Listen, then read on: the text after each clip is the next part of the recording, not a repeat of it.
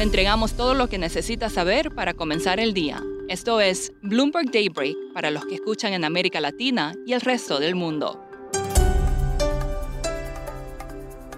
Buenos días y bienvenido a Daybreak en español. Es 27 de mayo de 2022. Soy Malu Poveda y estas son las principales noticias. Los tokens de criptomonedas siguen dando de qué hablar, pues ahora están en baja y Avalanche, Solana y Ethereum registran las mayores caídas. El Bitcoin, por su parte, está en su peor racha desde 2011 y se dirige a una octava semana en rojo. Una falla en el proceso para hacer que la red Ethereum consuma menos energía intensifica el pesimismo.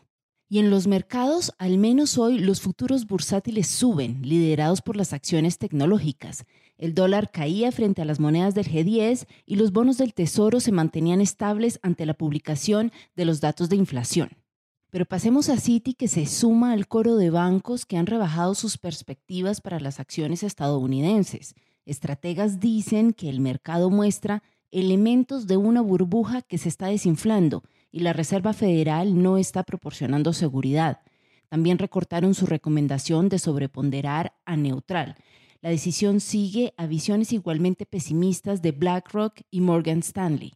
Ahora pasemos a los fondos de renta variable global, donde se registraron las mayores entradas en 10 semanas lideradas por las acciones estadounidenses. Según una nota de Bank of America que cita datos de EPFR Global, los inversionistas colocaron alrededor de 20 mil millones de dólares en acciones globales en la semana hasta el 25 de mayo, encabezados por las entradas en Estados Unidos. Y ahora en temas geopolíticos, Estados Unidos y Taiwán podrían irritar a China con el anuncio de conversaciones para profundizar los lazos económicos, han dicho personas familiarizadas con este tema. Mejorarían la cooperación y la resistencia de la cadena de suministro que tantos problemas ha dado, pero no anunciarían un acuerdo tradicional de libre comercio. En temas corporativos, pasemos a Quanta, un proveedor de Apple. La empresa enfrenta una revuelta de sus trabajadores debido a las medidas de China para contener el COVID. Llevan atrapados en una burbuja casi dos meses y los trabajadores obviamente exigen más libertad, han dicho personas familiarizadas con este tema. Cientos de trabajadores se han enfrentado a los guardias de la planta de Shanghái, según varios empleados, pues temen que se terminen sus provisiones si persiste este bloqueo. Ahora enfoquémonos un poco en América Latina, donde hay mucha actividad por estos días. En Brasil, una encuesta del Instituto Datafolia muestra que la ventaja de Luis Ignacio Lula da Silva sobre Jair Bolsonaro aumenta a medida que el número de candidatos a la presidencia se reduce antes de las elecciones de octubre. El Partido de los Trabajadores de Lula obtendría el 48% de los votos en la primera vuelta, mientras que el de Bolsonaro recibiría el 27%. Pasando a Chile, su presidente, Gabriel Boric, sostendrá una reunión bilateral con Joe Biden y confirmó su asistencia a la Cumbre de las Américas, informó el periódico La Tercera. Y llegamos al tema caliente del fin de semana. Este domingo Colombia celebra las elecciones presidenciales más polarizadas, en donde por primera vez un político de izquierda podría llevar las riendas de la nación andina. Pero hay más candidatos en el panorama que dan la pelea. Oscar Medina, periodista de Bloomberg News, nos cuenta más detalles sobre el tema. Oscar, ¿quiénes son los candidatos que se disputan la presidencia de Colombia? Son tres los candidatos los que se perfilan como favoritos. El primero es el senador de izquierda, Gustavo Petro, que tiene propuestas radicales como acabar con la exploración de petróleo, hacer una reforma estructural al sistema de pensiones y conseguir ingresos fiscales por alrededor de 12 mil millones de dólares, grabando solamente a los 4 mil colombianos más ricos. De otro lado está el conservador Federico Gutiérrez, quien tiene el apoyo de los partidos políticos tradicionales y que entre sus metas se encuentra que la economía colombiana crezca a tasas de 5% por año.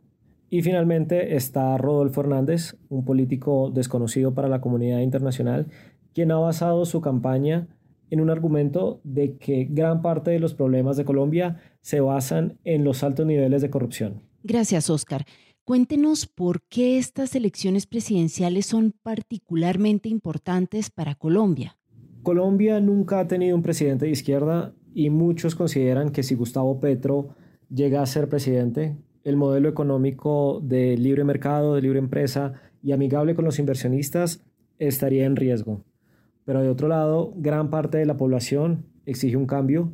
La pandemia generó grandes niveles de pobreza, grandes niveles de desempleo y actualmente la economía colombiana crece a tasas muy rápidas, de hecho entre las más rápidas de América Latina, pero parte de la población considera que ese crecimiento no les está llegando.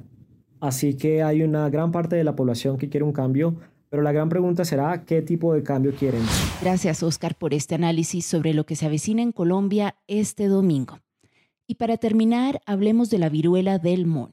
El virus no está catalogado como una ETS, pero muchos de los nuevos casos se evidencian en hombres que tienen relaciones sexuales con hombres. Esto sugiere que una de las vías de propagación podrían ser las redes sexuales.